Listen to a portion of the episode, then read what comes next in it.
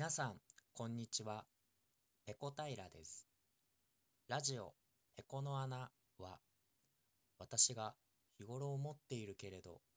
人様に面と向かって話すほどのことでもないテーマについて、特に着地点もなくお話しする番組です。それでは、番組に届いたお便りを紹介します。テキサス州にお住まいのトンジルマンさん、かっこ人間で言うと64歳からいただきました。ペコ平さん、こんにちは。私はレストランで注文した後に店員さんがすぐにメニューを持って行ってしまうのが悲しくてたまりません。この気持ち分かっていただけますか？話は変わりますが、番組宛てに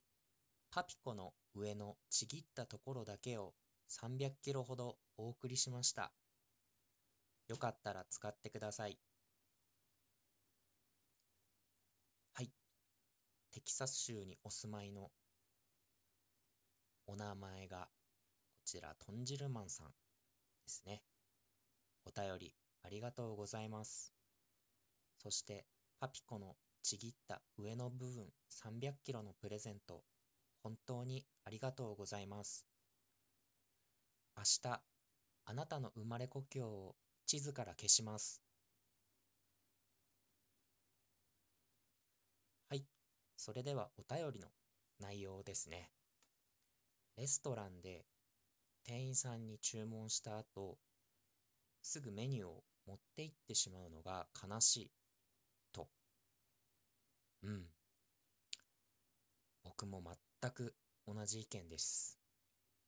奇遇ですね。なぜなら僕が書いた架空のお便りだからです。はい、レストランって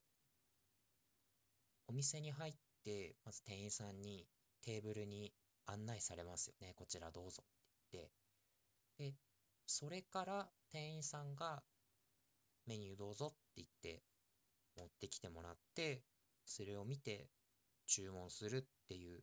流れだと思うんですけれども、この店員さんに料理を注文した後後って、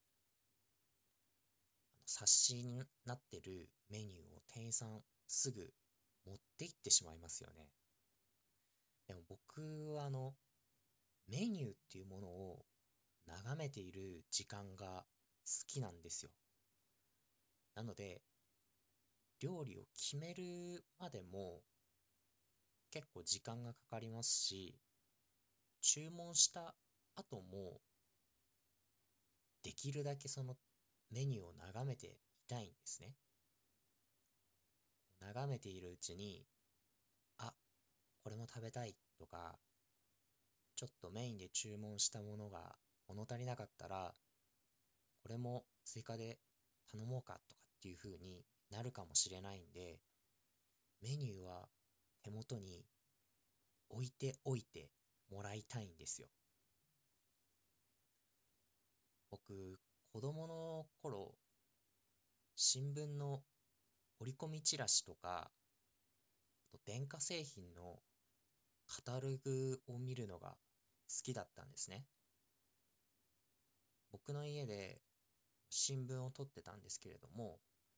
毎週金曜日になると、いろんな電気屋さんのチラシが入ってきて、朝ね、学校行く前にそれを眺めながら、いつかはこの MD プレイヤー買いたいなとかって思ってたんですよ。なんていうか、あの、限られたスペースの中に、できるだけ、かつ、できるだけ多く、かつ、整然としたレイアウトで商品を並べるっていうのってかなりセンスが問われると思うんですよ。いろんな電気屋さんのチラシを見比べて、こっちの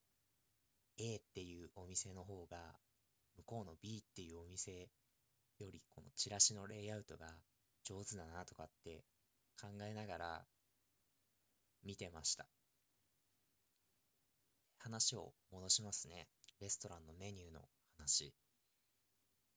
で、お店によっては、メニューが席に備え付けの店もあると思います。僕、日本のファミレスには、ここ何年も行ってないので、大手の例えばデニーズだとかガストだとかそういうお店がどうだったかっていうのがちょっと記憶が定かではないんですけれども少なくとも海外特に欧米だとこの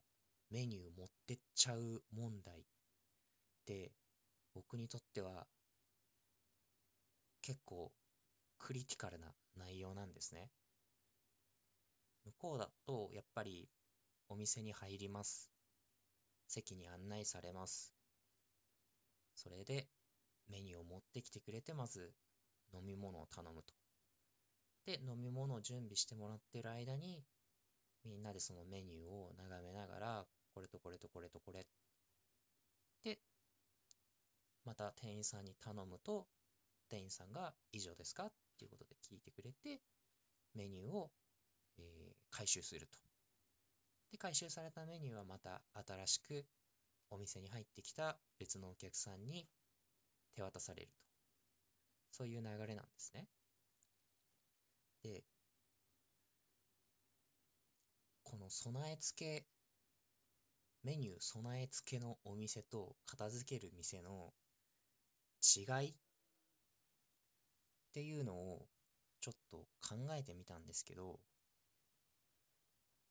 これって居酒屋、日本の居酒屋文化と海外のコース文化の違いなんじゃないかと思って、海外っていいレストランですよ。いいレストランの話ですけれども、料理ってコースで頼みますよね。なんとかコース、なんとかコース、なんとかコースってその値段によって、こう、品数とかは変わってくると思うんですけれども、まず前菜があって、スープがあって、メインがあって、デザートがあると。こういう頼み方が、まあ、そこそこいいレストランだと普通だと思うんですけれども、日本って居酒屋文化が強いと思うんですよ。みんなでちょっとずつあれもこれもって頼んで足りなかったらまた追加で注文してっていう文化だと思うんですよね。だからそのファミレスによってはメニューを片付けないで席に備え付けのままにしておくっていうお店があるんじゃないかと勝手に仮説を立てました。今。ただこれが、僕は今まで海外旅行行ったことがあるのが、スペインと、あとはアメリカ大陸の国だけなので、他のアジアのいろんな国、例えば中国だとか台湾だとかインドとかがどういうふうなシステムをとっているのかがちょっとわかりません。なので皆さんアジアのこういう国ではこうだよっていうのをねあったらぜひコメントをいただきたいんですがこのラジオトークというアプリでは収録したこのエピソードにコメントを残すという機能がないはずなので、少なくとも今の時点ではないはずなので、こうだよっていうね、その頭に思い浮かんだあなたの言葉をね、ぜひ今、おもむろに立ち上がって、空に向かって力いっぱい叫んでください。僕はそれだけで十分です。はい。それでは今日の配信はここまでです。次、やれたらやります。以上です。